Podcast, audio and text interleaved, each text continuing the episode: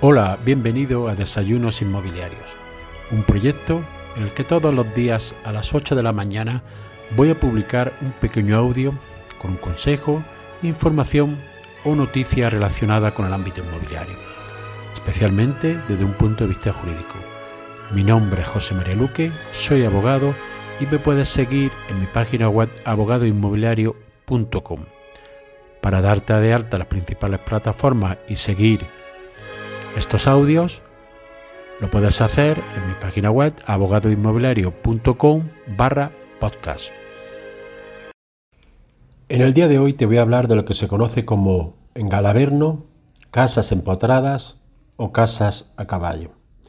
Cuando yo era pequeño me llamaba la atención que iba a la casa de mi abuela, en un pueblo de la Alpujarra llamado Cadiar, donde entraba por un sitio a la casa, subías al rellano y de repente había una puerta que daba a un salón que daba a la, a la plaza principal justo enfrente de la iglesia. Pero lo llamativo de esto es que esta habitación, cuando la mirabas desde el exterior, la parte de arriba y la parte de abajo pertenecía a otra vivienda. Es decir, habían adquirido una habitación que se metía dentro de otra casa. Es el fenómeno que se conoce como un galaverno, casas empotradas o casas a caballo. Este no está regulado en el Código Civil, aunque sí, por ejemplo, está regulado en alguna norma en el Código Civil de Cataluña.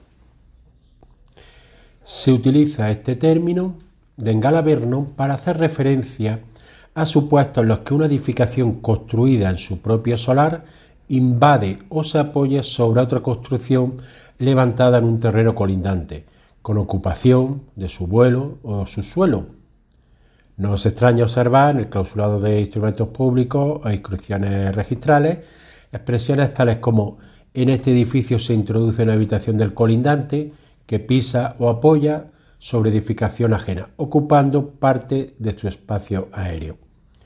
La particularidad de estos supuestos radica en la horizontalidad del elemento medianero, paralelo respecto al suelo, que sirve de techo para unas edificaciones y de suelo para la otra, y que se configura como el único elemento común de relación entre las fincas, sometido por tanto a un particular y no sencillo régimen jurídico derivado de la propia naturaleza de estos elementos.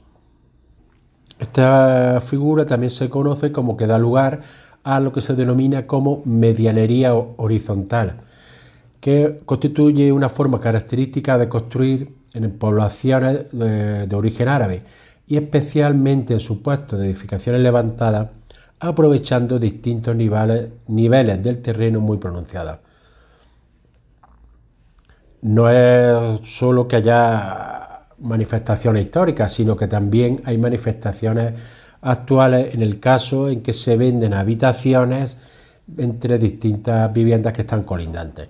No se da ningún caso en edificios de nueva construcción de los últimos 50 años que se dividen por su propiedad horizontal.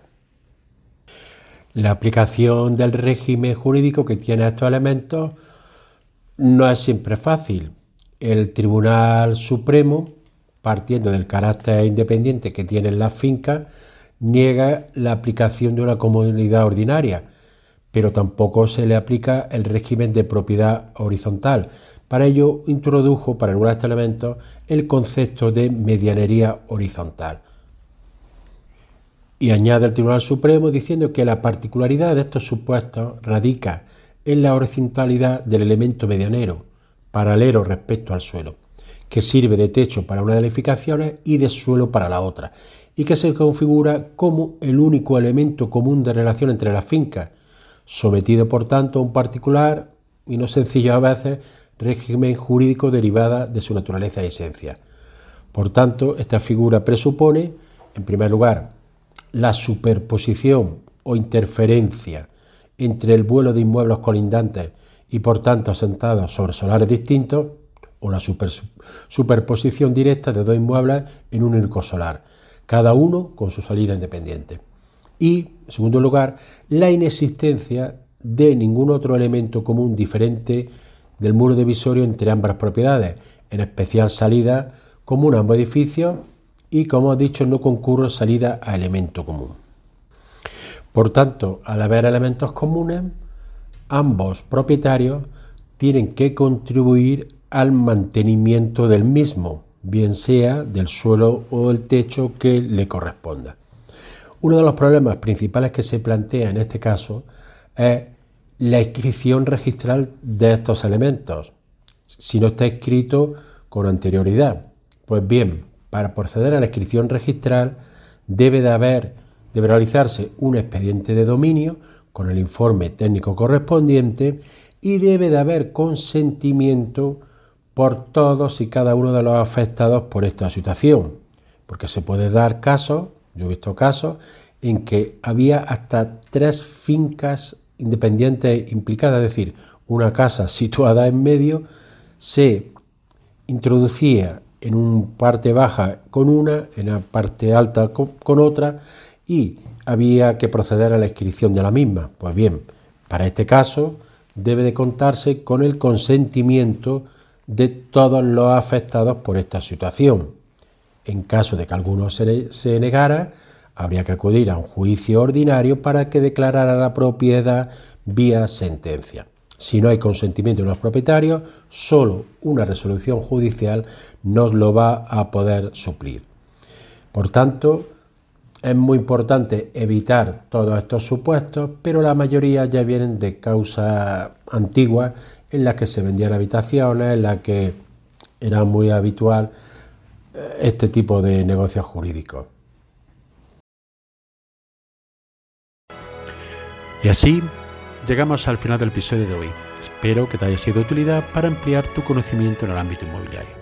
Si quieres que este podcast llegue a más personas, puedes compartir en tu red el enlace del episodio o darle una valoración positiva en la aplicación que utilizas para escucharlo. Recuerda que me puedes seguir en abogadoinmobiliario.com.